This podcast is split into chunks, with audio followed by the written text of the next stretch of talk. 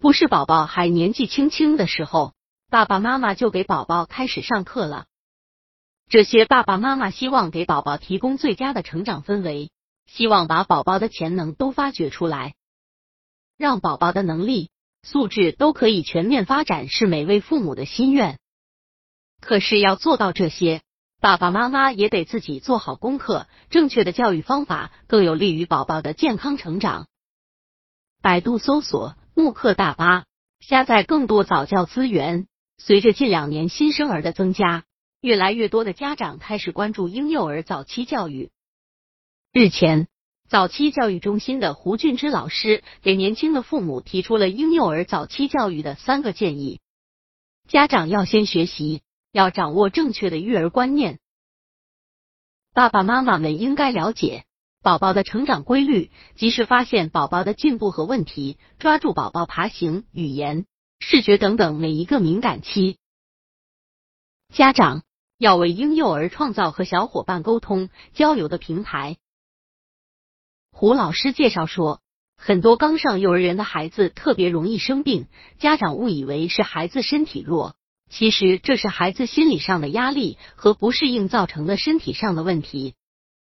所以家长要为孩子创造机会，锻炼孩子的交往能力、适应能力和自我服务能力，学着与人沟通，提前适应情境。让孩子心理上的压力提前得到释放。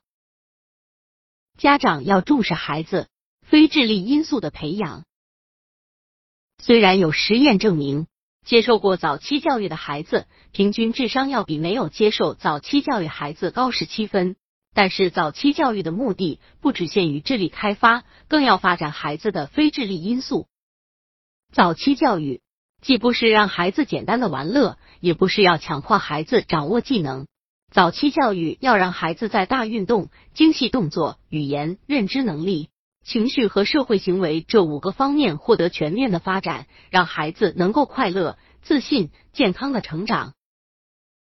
反馈总结：在给宝宝进行早期教育的时候，爸爸妈妈首先就要形成正确的教育观念，父母要先学习。要掌握正确的育儿观念，家长要为婴幼儿创造和小伙伴沟通交流的平台。家长要重视孩子非智力因素的培养，只有这样，宝宝才能在早期教育得到更多的好处、更大的帮助。